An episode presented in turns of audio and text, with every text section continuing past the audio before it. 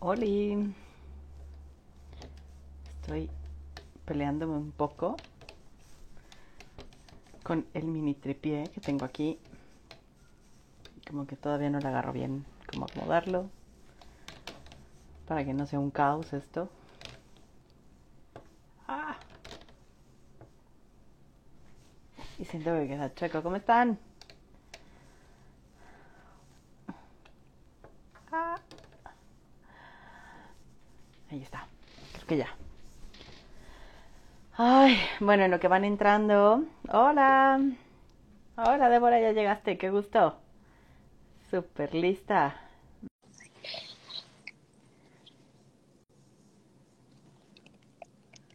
Hola, hola, linda tarde. Hola Fer, sí, ya aquí estamos. Ya, qué gusto. ¿Cómo estás? Ansiosa, dije, ya son las siete. Ya, ya voy, ya voy. Bien, muy bien. Peleándome Fer. con el tripié, así de maldita sea. Igual yo, pero ya espero no caiga en plena plática. Ya, se cae y lo levantamos, pues, ¿qué, Sí. qué más? De Oye. los gajes del en vivo. Así es. Oye, qué gusto que andes por acá. ¿Cómo estás? Bien, bien, Fer, ¿y tú? Bien. Día, día pesado, ¿sabes? De esos días Sí. que vas una tras otra, tras otra y no Te paras. extrañamos en las rodadas. Ay, ya sé, ya sé. Justo este domingo regresar. fuimos a la loma y me acordé de ti, que Llegando, fue como nuestra primera. sí, Ajá, llegando dos horas de, después. de la gorda, que escala. Ajá, exacto. Súper poderosa esta frase, pero bueno, ya Ah. hablaremos de eso. Oye, pues eh, qué gusto que estés acá para quienes, bueno, Débora y yo nos conocimos, ya les he dicho 200 veces y lo vuelvo a decir. La bici me ha traído relaciones increíbles, personas increíbles, mujeres increíbles, ¿no? Y bueno, Débora es una de las mujeres que, que me ha traído, ¿no? Que nos topamos por ahí. Sí, Eh, y pues bueno, eh, hablando de, de gordofobia, ella me dijo que está también haciendo investigación, ¿no? Al respecto. así es. Entonces, pues bueno, me encantaría que ahorita en lo que se siguen uniendo te vayas presentando y ya nos arrancamos con el tema que me parece importante hablarlo, darle espacio, darle visibilidad, ¿no? Eh, para, pues tanto para adolescentes como a, la- a las mamás y papás, ¿no? Que están en este Sí. trabajo de, de criarlos, pero también para escuelas, para médicos, ¿no? Como para todo el mundo. Así es, es que es totalmente es estructural y al ser estructural pues está en todos lados, ¿no? Que es Así. tan sutil, no lo vemos, pero allí está, afectando a, a chorro de personas. Claro, y está tan normalizado, ¿no? Como es, es normal que se nos discrimine a las personas que vivimos en cuerpos gordos, que pues es como, no, pues es lo que se hace, ¿no? Claro, y más viniendo de profesionales es, pues es que lo digo por tu salud, ¿no? Por tu bien y desde pequeñitos. Y sí, ahorita que dices papás, híjole, son, también allí pueden ser como positivo o negativa la relación, Justo porque está tan, tan insertado que la culpa que cargan los papás, ¿no? Los comentarios de, ¿y por qué no haces nada por tu hija o por tu hijo? Velo cómo está. Entonces, es culpa tras culpa y va en escala las Así es. afectaciones. Pues cuéntanos un poquito de ti, qué estudiaste, a qué te dedicas, por qué decidimos que íbamos a hablar de este tema. Así es. Eh, pues bueno, mm, pues bueno, ya Fer dijo, yo soy Débora. eh, pues yo soy nutrióloga de, de formación. em, estuve un rato allí trabajando como nutrióloga, pero siempre me ha gustado más como el área infantil. Eh, y bueno, infantil me refiero desde niños, adolescentes. Y pues siempre estuve con esa espinita. Yo soy de Guanajuato, luego me vine para acá a hacer la especialidad en nutrición clínica pediátrica. Bueno, todo ese nombrezote, pues fueron dos años en un hospital que básicamente es muy clínico el enfoque. Es como mucho esta mirada al cuerpo, ¿no? Y se despersonaliza todo lo demás. Eh, o sea, tú entras, eh, Fer entra al consultorio y deja de ser Fer la ciclista, la mujer, la hija, la que le gusta, no sé, el café. O sea, eres, eres un cuerpo que se tiene que corregir, ¿no? Entonces, mucho el enfoque clínico es como la mirada al cuerpo y no hay más, ¿no? Entonces, siempre estaba así como ese, como muchos profesionales, ¿no? Que creo, no sé si te pasa a ti, que entras a la carrera y sales así como un poco desilusionada, dices, híjoles, no era como yo pensé, ¿no? O sea, al, ser áreas tan humanas y resultan ser pues todo lo contrario. Y pues ya después, este, me gustó mucho como la parte del aprendizaje, pero yo decía, es que hay más, o sea, y toda la parte social y el contexto donde viven los niños y los padres y los hermanos y las condiciones. Y ya eh, me enteré de eh, una maestría en la UNAM de antropología en salud y dije, creo que ese allí es mi, lo que yo quiero y sí, fue un, ha sido un caminar, pues muy, de muchos desencuentros, doloroso sí, porque te das cuenta que tu mirada es muy reducida, o sea, como profesionales de salud, es mm, sin querer o inconscientemente, bueno, hablo desde como mi experiencia, sí violentas a las personas que entran a, a tus espacios, ¿no? Y es lo que aprendes. El, el punto es eso, que por años, por cinco años que dura la carrera, todo el tiempo te van diciendo, es que, hablando así como de cuerpos gordos, es que es solo dieta y ejercicio, ¿no? Entonces, tu papel es, eh, es dar un plan de alimentación, dar recomendaciones y ya, ¿no? Entonces, como que crees que eso es lo normal y entonces, ¿qué es lo único que va a funcionar?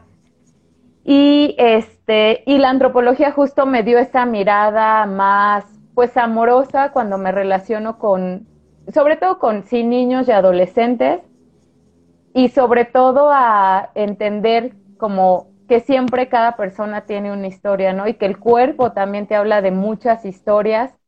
Entonces, pues creo que la antropología fue ese como el clic con la, con la nutrición. Y ya ahorita estoy en, en, el doctorado. En la maestra trabajé un rollo más de eh, desnutrición en niños, que fue interesante justo porque también fue ver la vida de las mamás y el cuidado que implica hacia, hacia sus hijos y toda la carga que, que traen ellas, ¿no? pero al, al, al, también pues poner, visibilizar pues la violencia que sufren las mismas madres, las carencias afectivas, de atención y que todo eso pues repercute en el cuidado. Y ahorita pues me, me enfoqué en obesidad. No sé, siempre tenía como obesidad, hablo como desde el enfoque biomédico, ¿no? Eh, la gordura pues fue como un tema como que estaba siempre en las consultas cuando yo decía al niño, bueno, es que tienes obesidad, ¿no? Y veía así como sus, sus miradas y el ver su cuerpo, niños que se agarraban su pancita y, y yo decía, algo no está bien en cómo uno eh, da la atención a los niños, a los adolescentes. Y allí fue que me, como que con este, pues, sufrimiento en las infancias, ver eh, pues cómo empieza, cómo las palabras empiezan a ellos a, o sea, qué efecto tiene el decir, eres, tienes obesidad, ¿no? Y más todo el boom ahorita con esto de la pandemia y eh, que es un problema mundial. Entonces, eso para el niño y para el adolescente, pues, ¿qué le resuena, no? Y más cuando ve que mueren tantas personas por COVID y que diabetes, entonces, hablas con ellos y te das cuenta que están cargados de miedo, que más que ayudar es toda una paradoja, ¿no? O sea, van a pedirte ayuda, pero al final tú terminas afectando otras, otros espacios, porque al final la salud es uf, un chorro de cosas y no solo es lo corporal. Y ahorita justo lo que hago en, la, en el doctorado, pues es em, abordar experiencias, experiencias de los cuidadores, especialmente la mamá, y empezar a, platicar con, los chavos. Que allí también allí está todo el sesgo de querer hablar del cuerpo y después me doy cuenta, bueno, ¿por qué hablar del cuerpo? O sea, si, sí son chavos gordos, pero ¿por qué volver a hablar del cuerpo, no? Todo el tiempo es, ¿y cómo te sientes con tu cuerpo? Y los demás, ¿qué, qué piensas de cuando los médicos te, te dicen gorda o que estás gordo? Entonces dije, no, pues le voy a dar como un giro y me ha ayudado. Es difícil hablar con los chavos porque no es tan fácil que cuenten sus experiencias de vida y sobre todo lo corporal siempre es un tema complicado.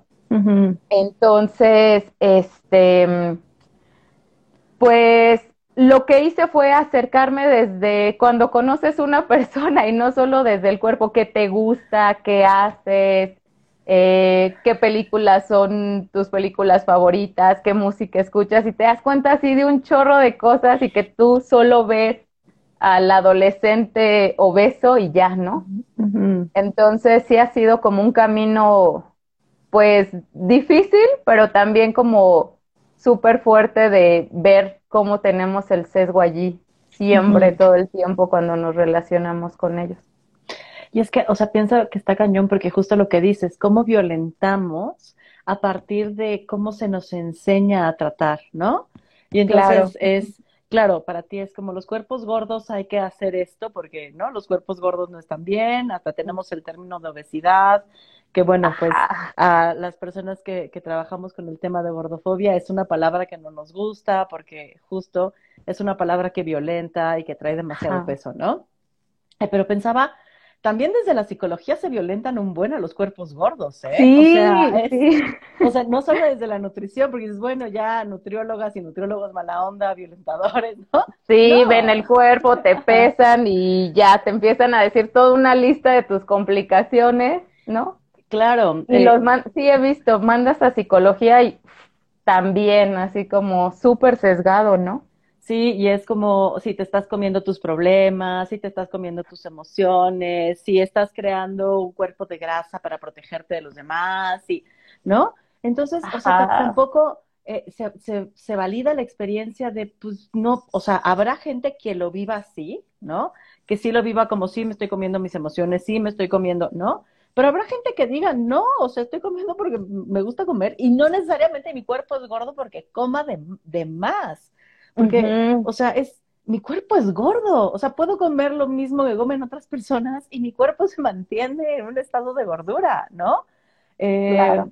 Y entonces hay una violencia justamente que dices estructural que se aplica en todos lados y que pensaba en lo fuerte que es en la adolescencia, porque, o sea, si de por sí ya tienes un caos en la relación con tu cuerpo, ¿no? O sea, de pronto empiezas a crecer. Todos los cambios, ¿no?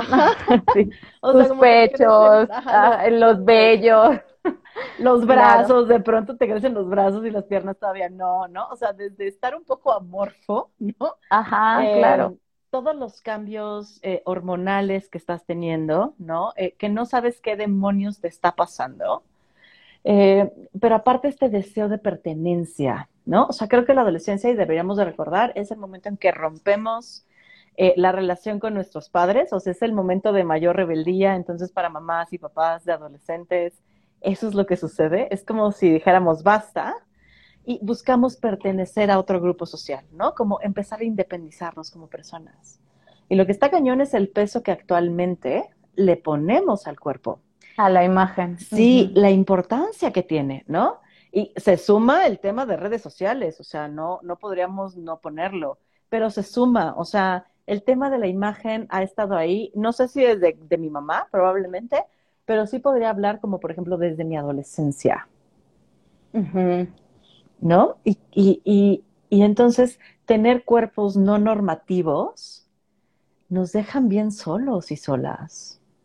Sí, y es que no es justo eso, ¿no? No es casualidad que los mismos adolescentes se comiencen a aislar, a, o sea, todos los espacios que están cargados con toda esta gordofobia, pues al final hacen que el mismo adolescente, que la chava, el chavo, pues ya no se reúna con sus amigos, que si van a... El simple, ah, me ha tocado que en, consulta, cuando empiezas ya a tener como una, pues una confianza mayor con ellos, y les dices, bueno, ¿por qué no estás, este, como em, haciendo algún ejercicio, ¿no? No necesariamente como la imposición, ¿no? Desde la relación también, hablar de gordofobia, pues también implica cuestionar la relación con la comida y, y con el movimiento, ¿no? O sea, es siempre toda una normativa de qué tenemos que comer y el ejercicio que es para modificar tu cuerpo, ¿no? Entonces, se pierde todo el sentido del ejercicio y la alimentación como una forma de cuidado, de amor propio. Y cuando les preguntas, ya entre muchas consultas te dicen, no, porque cuando voy al parque todos se me quedan viendo y empiezan las miradas. Y es que justo es eso, que la experiencia de una persona que no tiene un cuerpo grande es totalmente diferente a una persona con cuerpo delgado, ¿no? Y eso nunca lo vamos a entender nosotros cuando tú puedes ponerte un top, una chavita delgada y fotografiarse, justo lo que dices, ¿no? Tan poderosa que es una foto y que la compartan entre los chavos de secundaria, pero yo como no puedo mostrar mi cuerpo, porque justo es lo que, lo que, lo que se representa, ¿no? La belleza como un cuerpo delgado, y entonces mi cuerpo no, al no ser así, entonces no soy bella, no soy suficiente, ¿no? Entonces, es, o sea, cuando empiezas a ver el por qué no ocupan los espacios, es porque un, o sea, porque está tan marcada la gordofobia que no quieren salir, no quieren reunirse, no quieren fotografiarse, no quieren hacer ejercicio, en el sentido de salir al parque a caminar, ¿no?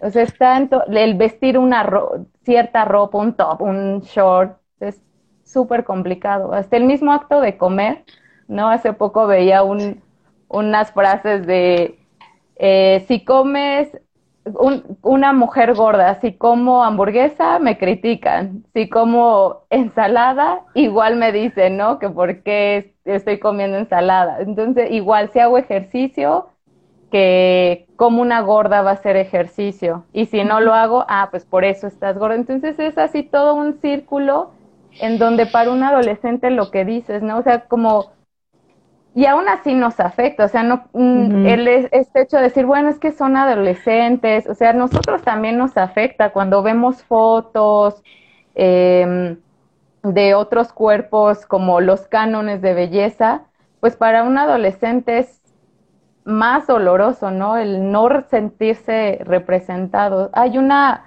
una, hace poco tomé un, un curso de cine y justo nos hablaban de eso, de, de, la importancia de la representación y cómo se representan a los cuerpos eh, gordos, ¿no?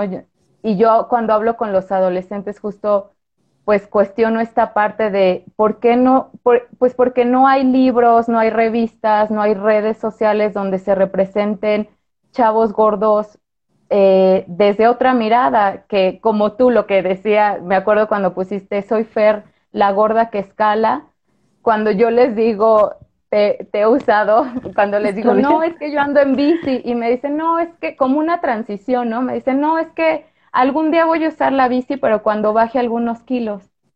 Entonces, lo, el ser gordo es como si fuera un estado en el que algún día voy a andar en bici, algún día voy a salir con mis amigos. Entonces es como súper doloroso, ¿no? Como una incapacidad de, de ser lo que eres realmente. Entonces, y cuando digo, no, yo tengo una compañera que anda en bici y les enseño la foto, pues les mueve. Y claro que al no ver fotos o mujeres, hombres representados exitosos, con cuerpos gordos, pues entonces solo cuentan una historia, ¿no? Del las personas gordas que lo típico, que no hacen ejercicio, que les falta voluntad.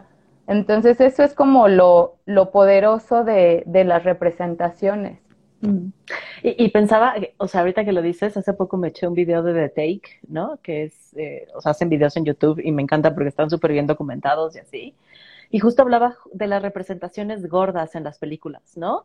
O sea, que es la Ah, gordita chistosa o el gordo chistoso o, o el gordo baboso, ¿no? Como tonto, como... sí, Y, y- y no está la gorda atractiva, la gorda triunfadora, el, ¿no? El gordo sensual, como... segura, Eh, Claro, claro, como, o sea, siempre hay otras representaciones de los cuerpos gordos que son estos que no queremos tocar, estos los indeseables, los que no son bienvenidos, aquello que, eh, al- y esto que decías, eh, me, me, ay, me movió muchísimo, iba a ponerme a llorar, como el estar siempre en transición, porque en mi experiencia de vida, sorry si lloro, ha sido No, estar tú, siempre, siempre en transición, ¿no? O sea, como hasta ahora ya no me vivo en transición, ¿sabes? Pero desde chavita, desde, el- desde niña, estoy siempre en transición en cuando baje de peso, ¿no? Y hace poco le- leí por ahí un hilo que decía, la obesidad no me permitía ejercitarme, y la obesidad no me permitía ir a nadar, y la obesidad no me, me permitía salir de fiesta, y la obesidad no me permitía... Y yo pensé, no, no, o sea, no es la obesidad, ¿eh? Porque para empezar, no. Lo que no te permitía es la gordofobia, porque sí, a lo mejor no vas a correr un maratón, ¿no? En el mismo tiempo de alguien que entrena y que tiene otro tipo de cuerpo y que sí, probablemente no, porque físicamente es más difícil, requieres más guataje, o sea, hay cosas a nivel físico, ¿no? Pero no quiere decir que no puedas hacerlo. O sea, es como dijera, yo no puedo escalar. No, espérate, yo no puedo escalar como estas personas, ¿no? Que son más delgadas, que requieren menos fuerza para poder subir, pero puedo escalar a mi ritmo, ¿sabes?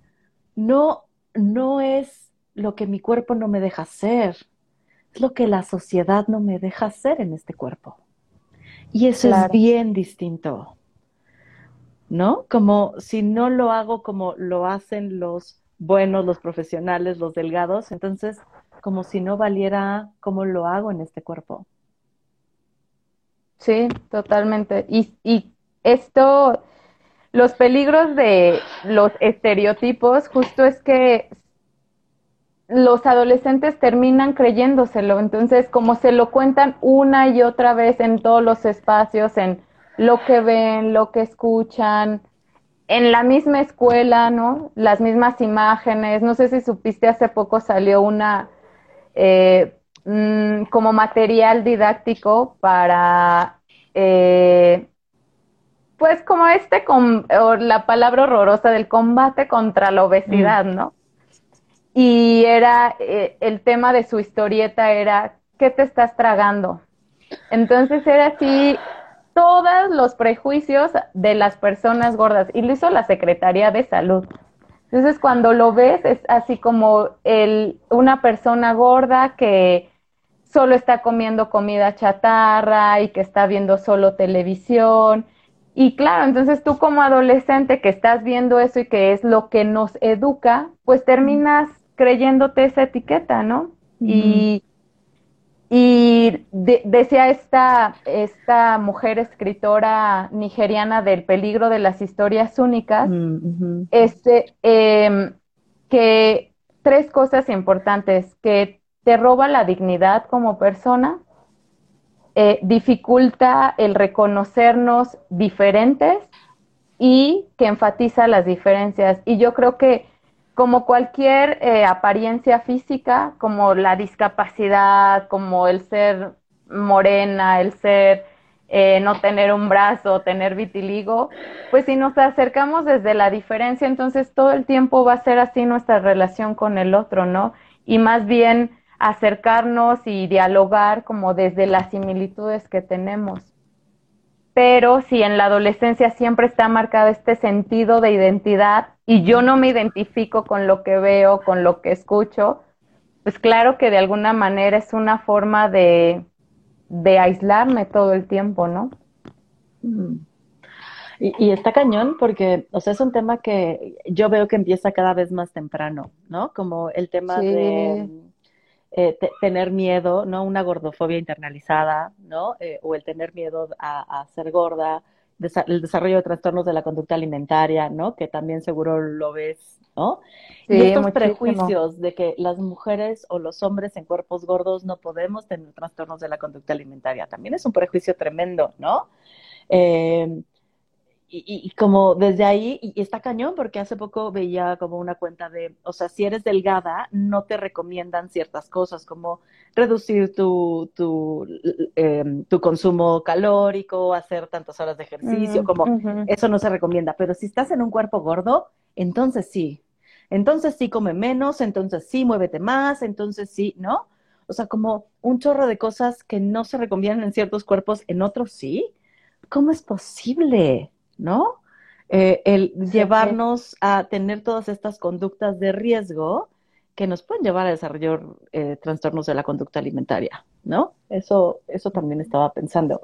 Y que sucede cada vez más temprano, o sea, niñas de, de 8 años, de 9 años, que tienen ya este temor a tener cuerpos gordos, ¿no? O sea, Digo, yo no recuerdo cuándo me di cuenta que era gorda y que estaba mal, ¿no? Fue, yo creo que fue por ahí por de los 11, pero hay, ahora hay niñas de 8 años viviendo eso.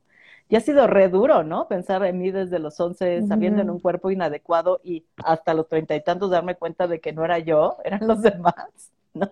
Sí. O sea, ah, empezar desde los 9 está cañón. Sí, y es que justo, o sea, lo, lo, lo triste también es verlo desde la familia, ¿no? O sea, cuando, no sé, en los espacios clínicos es mamá quien llega con el adolescente, con el niño, y es, es que lo traigo porque está gordo. Pero cuando empiezas a, y, y también este sesgo como del profesional de la salud y voltea a ver a la mamá y, ah, pues claro, está gorda, ¿no? Pues por eso él está gordo. O sea, porque siempre o sea, la mirada es así etiquetar, con solo ver el cuerpo ya tú asumiste un chorro de cosas, que, la que el niño es gordo porque también es la mamá, es gorda. Y entonces, pues claro, la mamá, lo que te decía al principio, llega cargada de culpa porque todo mundo, las maestras le dicen que, que tiene que llevar el niño a consulta, al adolescente, aunque ellos están bien, o sea, luego a veces eh, yo ahorita que he platicado con los chavos, con los adolescentes, créeme que no, no aparece este odio a su cuerpo y ellos aman su cuerpo. Cuando hice una actividad de qué les gusta de su cuerpo, así todo, todo me gusta de mi cuerpo, mis ojos, mis labios, mis brazos, que soy fuerte.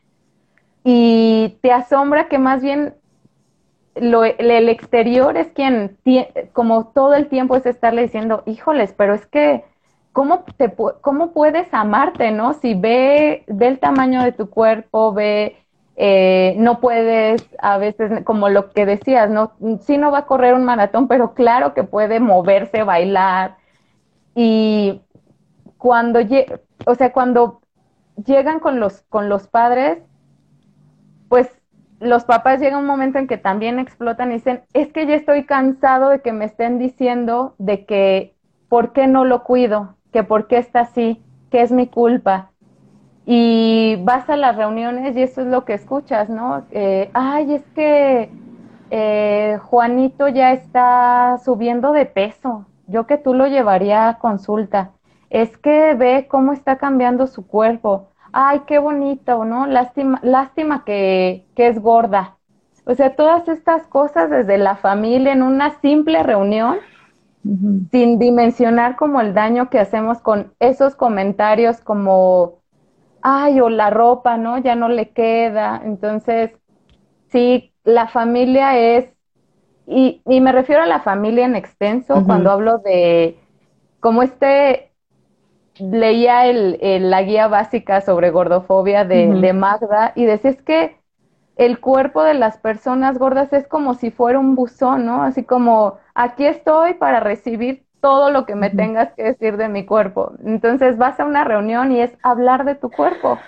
Entonces, por eso te decía, no es casualidad que los chavos no quieran ir a las reuniones, no quieran ya socializar, pues justo porque está lleno de, de toda esta pues odio y rechazo hacia, hacia sus cuerpos. Y lo que decías, no sé en qué momento yo empecé a pues a ver mi cuerpo como malo, ¿no? Y, está cañón, y, creo que por eso me gusta tanto la, esta frase que puse de dejen de decir que me quiera y empiecen a decir que me quieren, porque sí es, o sea, creo que de pronto sí hay un rompimiento con el cuerpo, ¿eh? O sea, creo que es cuando te das cuenta que eres gorda y que, o que eres gordo y que no eres bienvenida así y que deberías de cambiar y que recibes este, o sea, esta violencia y este odio diario, ¿eh? O sea, en la calle, en la familia, con el médico, en, es algo reiterativo que de pronto, o sea, dices, pues no, estoy mal, ¿no? Y seguro me merezco este maltrato. Eso es lo más cañón. O sea, yo, yo sentía que me merecía ese maltrato. Y lo recibía y me aguantaba. Y claro que me dolía. ¿eh? Era como si ese recordatorio constante de que estoy haciéndolo todo mal en la vida porque soy gorda, ¿no? Entonces, híjole, o sea, te, vienen a romper desde, ¿no? La niñez, la adolescencia, eh, familia, sí, familia extensa, pero también los papás y mamás, ¿eh? O sea, sí, desde el juicio que reciben los papás y mamás de lo estás cuidando mal, ¿no? Estás haciendo un mal trabajo. Y entonces con eso ir, un poco como el jefe que, el, que lo joven y entonces va y jode a, a, la persona que trabaja, es como, entonces te jodo. Sí, la violencia va en escala. ¿No? Y entonces es ir ¿no? Como esta opresión constante desde siempre. Y entonces todos los amores que nos negamos, ¿no? Todas las fiestas que nos negamos, todas las posibilidades de mover el cuerpo que nos negamos. Eh, yo pienso, por ejemplo, que de adolescente eh, tuve ahí como, como un par de, chicos con los que salí y estoy casi segura de que no fuimos nada porque yo era gorda. Y no sé si fueron ellos diciendo cómo, o sea, porque cómo voy a andar como con una gorda, o si era yo la que no les permitía acercarse, porque cómo van a andar con una gorda, ¿no? ¿Cómo siendo ellos tan atractivos van a andar con una gorda? Entonces, es también, no es lo que nos niega la sociedad, es lo que aprendemos también a nosotros negarnos a nosotros mismos. Y está bien fuerte. porque sí, Sí, ahorita que te escucho eso de tanto que, que, que te negaste, ¿no? En tu adolescencia solo por, por una apariencia física, como un lunar, este, el color de piel. Y claro, lo asumes tanto que pues tu relación con el otro va a ser desde tú viéndote no suficiente, ¿no? Nunca ser suficiente, nunca ser deseable, ¿no? También esta parte de cómo ponen en las películas, en las mismas caricaturas que vemos, eh, al niño, al, al, adolescente gordo como pues, el que nadie quiere, el que eh, en las fiestas, ¿no? Justo nadie se acerca a ellos, siempre es solo la, al, a la sexy o al sexy. Entonces sí es súper fuerte para la adolescencia ver esto y, y no, no sentirte tú tampoco parte de eso. y, y, pensaba también todas las veces que me reforzaron de, de chavita como, como el ser delgada, porque entonces yo claro que me puse a dieta, ¿eh? O sea, nadie quiere ser gordo en una sociedad así, ¿no? Y yo me puse a dieta y bajé un montón de peso y me acuerdo una conversación con, ya sabes, uno de los chicos populares y guapos de, la escuela, que me dijo, es que sí estás muy guapa, Fer. Cuando nunca en la vida me había dicho algo así, ¿sabes? Éramos como bien amigos y nos llevábamos bien, pero era como, pues, o sea, eres, eres la cuata gorda, ¿no? O sea, eres pero el momento en que adelgazo, entonces sí las miradas cambiaron. Y entonces sí eres deseable, y entonces sí eres bonita, y entonces sí te queremos cerca, y entonces sí eres valiosa. Entonces el mensaje que me dieron es, gorda no vales, delgada sí. Gorda no eres atractiva, delgada sí. Gorda nadie te quiere, delgada sí. ¿No? Entonces era el, ¿no? Entonces bajaba de peso y sabemos que las dietas restrictivas no funcionan, que lo único que hacen es un rebote y un rebote, ¿no? Y cuando subí de, de peso lo perdí y mi deseo era de volverlo a tener, porque entonces, ¿no? Me volvía de nuevo como la gorda, o sea, era, era invisible a los halagos, pero muy visible para el odio, ¿no? Y, y la constante reafirmación de esto toda la vida. No, y lo cotidiano, lo que, justo lo que dices, o sea, hasta el, el placer de comer se va, ¿no? Porque es siempre este alimento me va a engordar y este entonces sí me va a ayudar a que siga así delgada y entonces hoy tengo que hacer no sé cuánto ejercicio para bajar no sé cuántas calorías. Entonces tu adolescencia se convierte en eso, en un todo estar midiendo, todo estar quemando calorías y te pierdes de un chorro de cosas. O sea, es que es, es como lo, lo grave de todo esto, es toda una afectación física, las dietas restrictivas que comienzan a hacer, em, pues toda la parte emocional, eh, social, ¿no? Entonces, sí, sí está cañón, está cañón. Y, pensaba, por ejemplo, lo doloroso que era para mí no poder comprar ropa eh, bonita eh, por ser gorda, ¿no? Entonces lo único que me quedaba era la ropa de señora, ¿no? Este, eh, con largos horribles y cortes feos, porque pareciera que las señoras tampoco pueden ser sexys, ¿no? y menos si eres una señora gorda, ¿no? Claro, menos.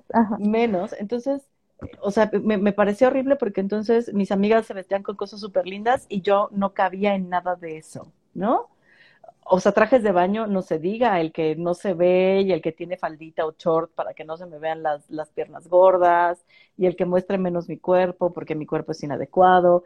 E ir a la playa, ¿no? Era como, bueno, sí, pero donde no hay nadie, porque si hay gente, qué pena que me vean, o si hay gente, no me quito la playera o no me meto al mar, ¿no? Entonces, híjole, o sea, sí sé que, que, todos tenemos vivencias con nuestros cuerpos que pueden ser fuertes, ¿no? Y no niego que haya vivencias que tengan otras personas en cuerpos distintos de Fer, no eres la única que sufriste, pero créanos. Ah, sí, porque eso es lo que dicen, ¿no? Eh, pero los delgados también sufrimos, pues, pero no, no de esa manera, ¿no?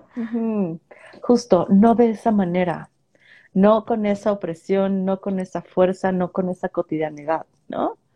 Eh, cuando me decía un amigo, pero ¿cuál es el comentario que te ha más, que, que, más te ha dolido? Y yo, no, es que no es cuál es el comentario, es, son, son los cientos, eh, ¿no? De miles de comentarios que he recibido toda mi vida, día tras día. Las miradas, los juicios, el no caber en la ropa, el... Este domingo fue un día horrible para mí, porque fui a comprar ropa deportiva y pues no, no hay, ¿sabes? No, no quepo. No, y tus tallas grandes, que también eso, ¿no? Es en, en este, eh, Magda dice justo eso, es que aparte tienen que resaltar el tallas extra grandes, eh, tallas especiales, ¿por qué no nada más poner la ropa y ya tú buscarás tu talla, ¿no? O sea, ¿por qué tiene que ser así esa diferencia abismal y, como ponerse una medallita a las tiendas de, ah, mira, ya sacamos la, la ropa, ¿no? Porque justo es eso, es que es normalizar que hay cuerpos distintos y que hay, o sea, las caderas pueden ser grandes, las piernas grandes, chiquitas, altas, delgadas, entonces no es como hacerles un favor, es porque tengo un cuerpo que es distinto al que y porque hay cada vez más cuerpos así, entonces sí, sí esta parte de la ropa hasta los menosprecios, ¿no? Aquí no hay talla de, de, de aquí no hay de tu talla. Y, y, justo las tallas extras, como me, me di la talla extra que tenían y no me quedaba, era como, o sea, sí, tal vez esta es la talla extra, pero no sé de dónde, ¿eh? O sea, como y, fue horrible, porque ya soy una mujer adulta, ya entiendo cómo funciona el sistema, ya eh, sé que mi cuerpo no es bienvenido, ya sé que es un tema estructural, ¿no? Y aún así no pude evitar llorar, ¿no? Y entonces digo, yo que soy una mujer adulta, que tengo esta comprensión, que tengo todo un trabajo conmigo, me afecta. Puta, si tuviera 15 años, que, que no mm. haya ropa que me quede, ¿no? Que, que no pueda irme de compras con mis amigas, que quiera comprarme ropa para hacer deporte, o sea, están jode y jode y jode con que me mueva y no tengo ropa de, o sea, no hay ropa que me cuide, ¿no? Adecuada para moverme, o sea.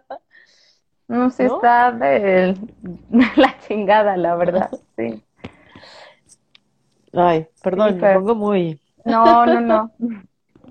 Sí, por eso siempre digo que, o sea, el hecho de pensar cuando damos recomendaciones a estos chavos es como pensar siempre todo el tiempo tu recomendación, cómo va a ser, ¿no? Y desde, desde qué lugar das, das estas recomendaciones, porque al final no, o sea, las, lo que decía, ¿no? Las experiencias son bien, bien, bien, bien distintas. Y entonces el hecho como esta gente que dice, ay, es que, o sea, ¿por qué no se aceptan tal y como son, ¿no? O por qué eh, no pueden salir a caminar, estas como simplezas que dicen, ¿cómo no pueden salir a caminar aunque sea media hora?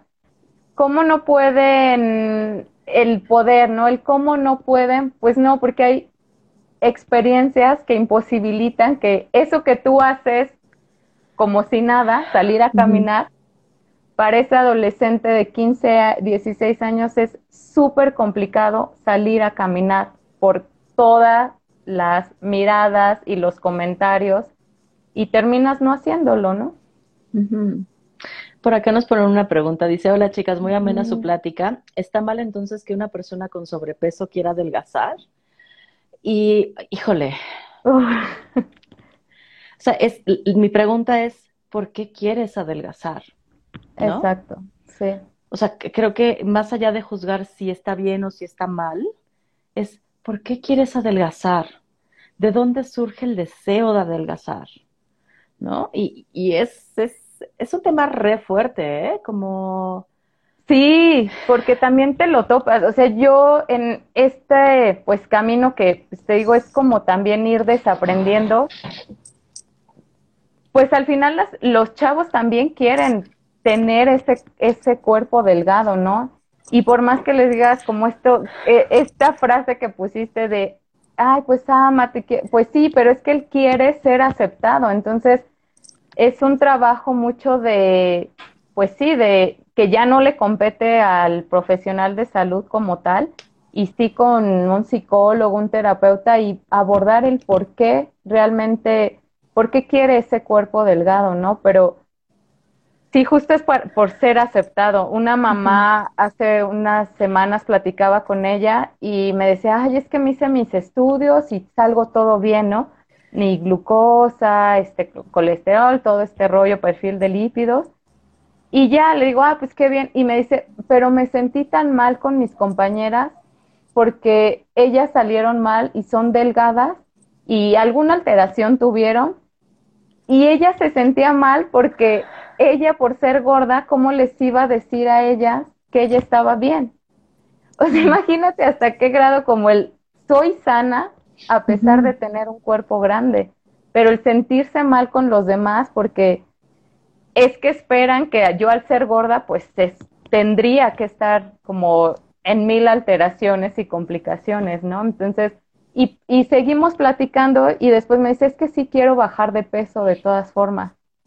Y pues claro, eso tú como profesional dices, pues es que estás bien, o sea, tu colesterol, tu perfil de lípidos, glucosa, chalala, está bien, pero aún así es como esta presión social, ¿no? De estar delgada. Y no es por salud, sino es porque todo el tiempo te lo están remarcando. Y lo que decíamos, ¿no? Es toda esta transición de porque solo así voy a lograr y miles de cosas, o sea, puedes agregar una lista enorme de el qué sería si yo fuera delgada, ¿no? Y es justo por, por, ocupar este lugar de privilegio, ¿no? O sea, y, lo pensaba, lo pensaba mucho, ando, ando en clases de sexualidad y estamos viendo como que eh, propuestas que, que, hace Foucault, ¿no? Pero hablábamos justo esto de, de las de las ideas que tenemos, ¿no? Como puestas como verdades al centro, ¿no? Y entonces pareciera que una verdad es que ser delgado es, es lo bueno, es lo saludable, es lo bello, es lo estético, es lo deseable, es, ¿no? Y en la periferia quedamos quienes no ocupamos esos cuerpos delgados. Entonces, claro que queremos ir al centro, porque en el centro está el privilegio. Es más, está el privilegio hasta de oprimir a las que están en la periferia. Está el privilegio, ¿no? Como para, para tú seguir eh, sintiéndote bien y diciendo lo, lo que yo vivo, lo que yo encarno es lo válido y aquello que está allá no lo es. Y defender esta verdad, ¿no? A toda costa. Entonces, claro, ¿por qué queremos ser delgadas? Porque estamos viviendo en la periferia, en un lugar sin privilegio, en un lugar de opresión, y queremos movernos al lugar de privilegio para ser bienvenidas, para ser amadas, para ser deseables, porque en la, en la periferia pareciera que eso no se puede. Y está cañón, porque entonces los, las personas privilegiadas hacen todo lo posible por mantenerse en el privilegio, a partir de oprimir a la periferia, porque hay que sostener esta verdad. ¿No? Y, y, está cabrón, porque es, Fer, hoy quieres adelgazar, no, pero hay días que digo, ¿lo estaré haciendo bien?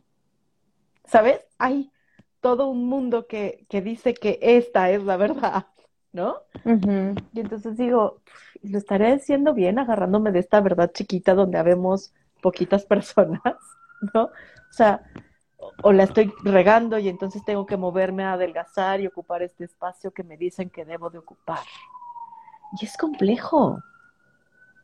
Y es para todas, o sea, te escucho y es, eh, o sea, como si fuera solo exclusivo de personas gordas, ¿no? O sea, cuántas personas que somos delgadas también siempre estarse preocupándose por mantener así el peso. A mí cuando, ya sabes, ¿no? Decía, ah, eres nutriólogo y por eso eres delgada. Y cuando les digo, no me van a creer, pero llevo años sin pesarme, sin subirme una báscula, porque yo ya tuve también un camino de esta obsesión de estar contando calorías, de calificar a los alimentos en buenos y malos, y este, híjoles, y es que si me como esto ya me pasé, y es que si como fuera de mis horas, y es que si esto y lo otro, y habito un cuerpo delgado, entonces imagínate el no habitar eh, un cuerpo delgado, pues claro que todo el tiempo hay una como manera de autocastigo, ¿no? Y cuando te empiezas a liberar de eso, o sea, hay toda una relación contigo, con los alimentos, con el moverte, pero vuelvo a decir, no es lo mismo, o sea, al final las experiencias son bien distintas, o sea, tú, Fer, me puedes decir, pues sí, Debo, pero tú al final habitas un cuerpo privilegiado. Aún aunque no te peses, aunque no te subas a la báscula y te digas así los numeritos, es bien distinta la experiencia, ¿no? Bien distinta. Y, pensaba en, en, dos cosas que me, que me pasaron. O sea, por ejemplo, una ya tiene un rato. Justo yo hacía ejercicio para adelgazar, ¿no? En algún momento mi ejercicio se volvió para adelgazar. Y el momento en que decidí romper con eso, me costó mucho volverme a ejercitar. ¿No? Como que romper este es, el ejercicio es por disfrute, el ejercicio es por moverme, como romper eso me, me, costó un buen, me costó mucho volverme a subir a la bici, me costó mucho, ¿no? Como hacer otras cosas. Y hoy, por ejemplo, hoy no siento culpa de no hacer ejercicio, aunque lo deseo y digo, bueno, no me estoy dando los tiempos, estoy saturada de trabajo, pero ya no es una culpa de no te estás moviendo, ¿eh? pinche gorda, porque sí me decía eso, ¿no? No te estás moviendo, pinche gorda, por eso estás como estás ¿no? Y me lo decía yo y me lo decía el mundo. Em, y me muevo lo que puedo moverme, ¿sabes? Y hago lo que puedo hacer, pero ya no es el reclamo constante de debería de estarme ejercitando. Y, y por otro lado, em, cuando empecé el camino de la alimentación intuitiva, ¿no? Como dejar de pesar, o sea, conectarme con, con mi hambre, con mi saciedad, con, ¿no? Y también con saber que de pronto Los horarios, ¿no? Sí, Las porciones. Sí, o sea, cuando rompí con eso, como que también rompí un poco con las frutas y verduras, ¿eh? O sea, como que dije a la chingada, ¿no? Y entonces, de pronto mi cuerpo me los empezaba a pedir, ¿no? Como se me antojaba, ay, se me antojó piña, y se me antojó hacerme como, como ¿no? Como un licuado con, ¿no? Con papaya, o sea, se me, antojó, se me antojaron los nopales, como cosas rarísimas.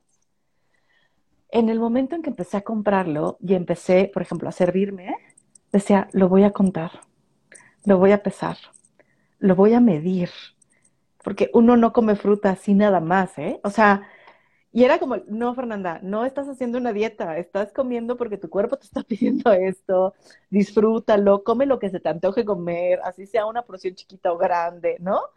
Pero ahora, híjole, o sea, yo lloraba sirviéndome piña, ¿no? Una actividad tan simple como servirse piña. Tan placentera. Ajá. ¿no? Y, era como, qué, qué jodida me dejó esto, porque llevo desde la adolescencia a dieta, de manera intermitente. Entonces, pues no tengo idea de mi saciedad y de mi hambre, no tengo idea de lo que se me antoja, no tengo idea de las porciones que a mí me llenan. Y también descubrí que hay días que tengo más hambre que otros. Y que hay días que puedo comer más y otros tengo muy poquita hambre. Y es como, bueno, hoy tengo poca hambre, comeré de acuerdo a mi hambre, ¿no? Em, pero es súper difícil. Y nos quedan 10 minutos y creo que tienes un montón de, de experiencias trabajando con adolescentes y con mamás.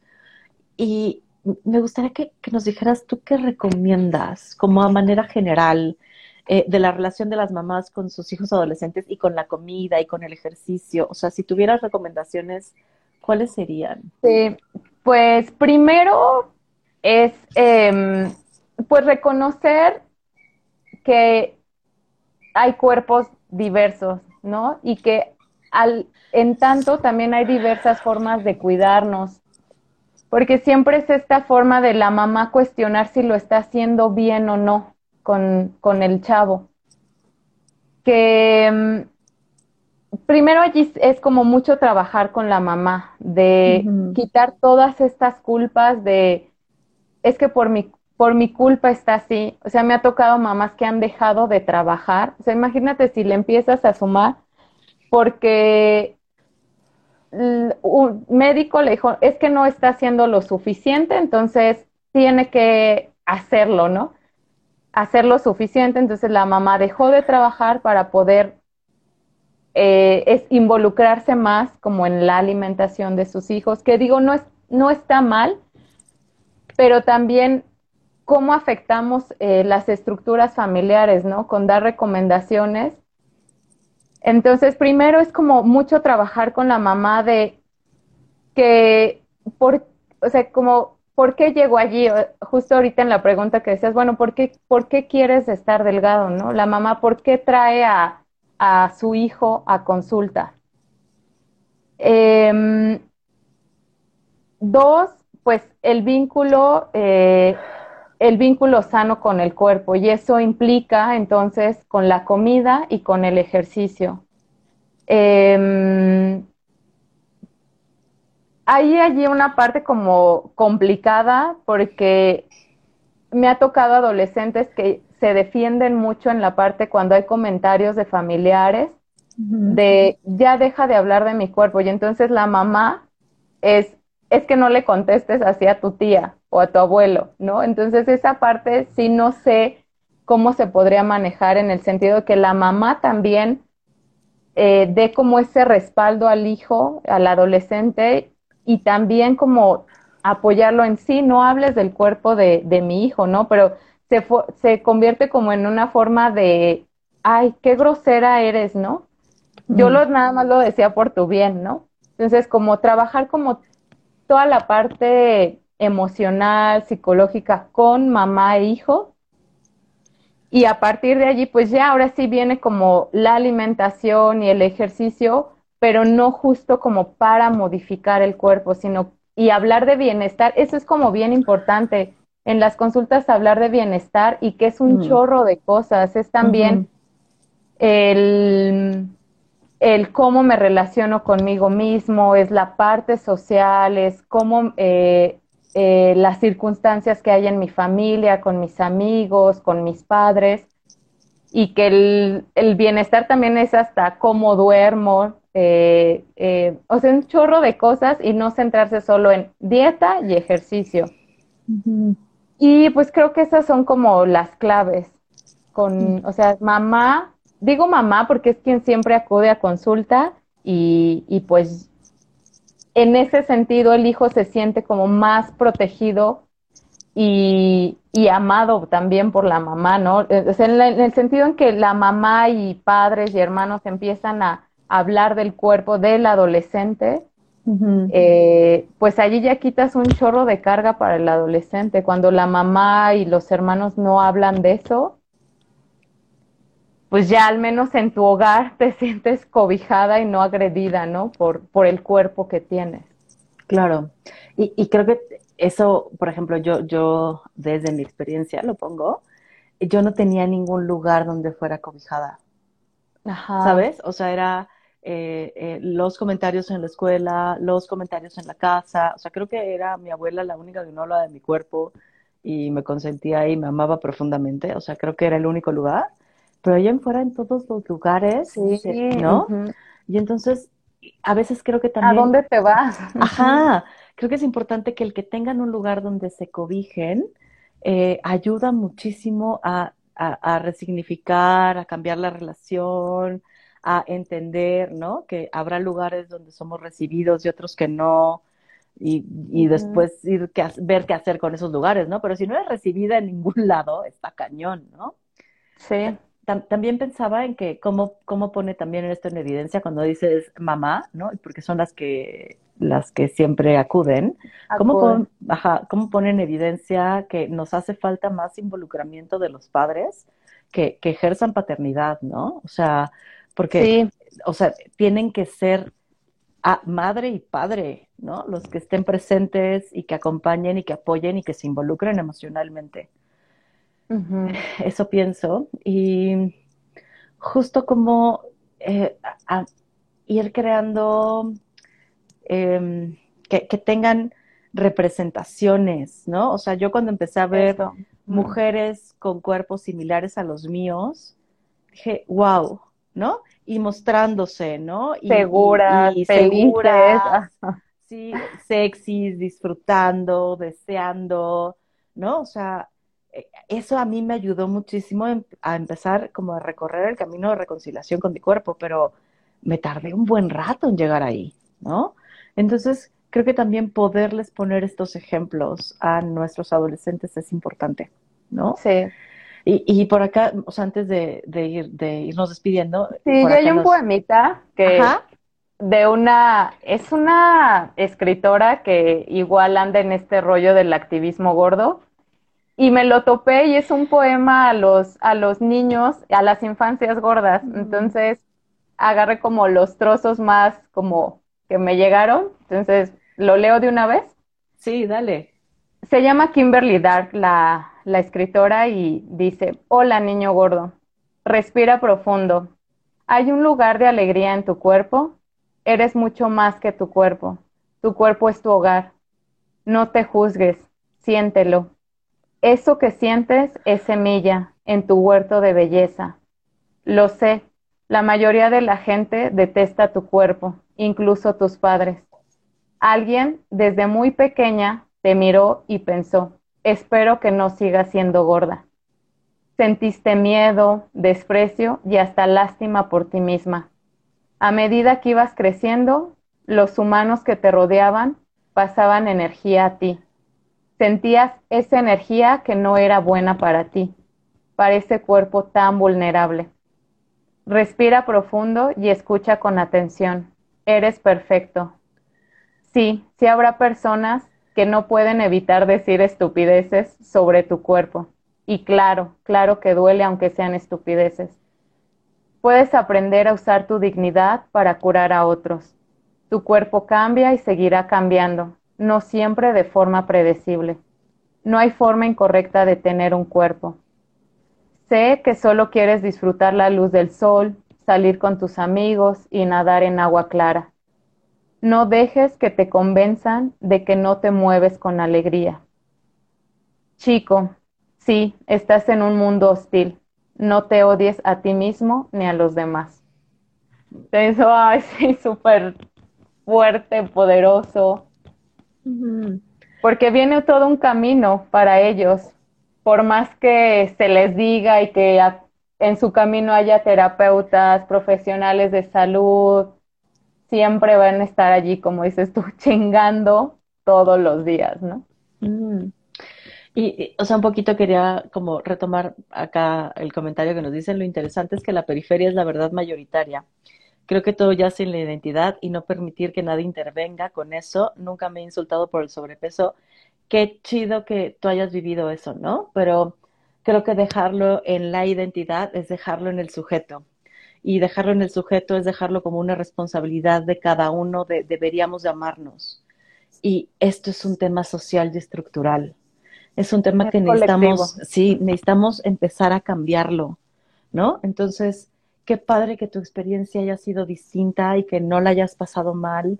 Y digo, qué bueno que se pueden tener esas experiencias, ¿no? Pero también creo que no es algo identitario, es algo social y finalmente la identidad se construye socialmente, ¿no? O sea, a partir de las relaciones que establecemos. Entonces, si podemos establecer relaciones seguras en un entorno donde nuestro cuerpo no es el principal foco de atención y no nos están chingando con él, probablemente nuestra identidad vaya como hacia otro lugar, ¿no? Porque al final la identidad está forjándose todo el tiempo. Qué bueno. Em, entonces, sí creo que lo peligroso de decir es algo identitario es quitarle el peso a todo el prejuicio social y la violencia estructural que vivimos las personas que habitamos cuerpos grandes. Solo quería como decir eso. Debo mil gracias por estar acá. A ti, Fer, te mando un abrazo y por esas lágrimas, gracias también me, me mueven mucho. Te digo, em, esto es como siempre un caminar. Y como clínica sí sí hay mucho por hacer, mucho que aprender, mm, quitarse un chingo de sesgos todo el tiempo. y, agradezco, ¿no? Como que haya personas en lugar de privilegio como tú, en un cuerpo delgado, que también hagan este trabajo, ¿no? Porque justo un poco como lo dice Raquel Lobatón, a, a mí me, me, pueden, ¿no? Como tildar de loca y me pueden decir muchas cosas, pero nadie me está diciendo nada del cuerpo porque no soy gorda, pero si fuese gorda otra cosa sería, ¿no? Entonces también creo que es importante que, personas como tú que habitan lugares de privilegio eh, también trabajen esto y nos ayuden a desmontar como toda esta violencia que vivimos. Mil gracias, Debo. A ti, Fer, muchas, muchas gracias por la invitación. Y pues sigamos hablando de esto. Sí, abrazos, besos. Muchas gracias. Muchas gracias a quienes nos acompañaron. Bye. Gracias, bye.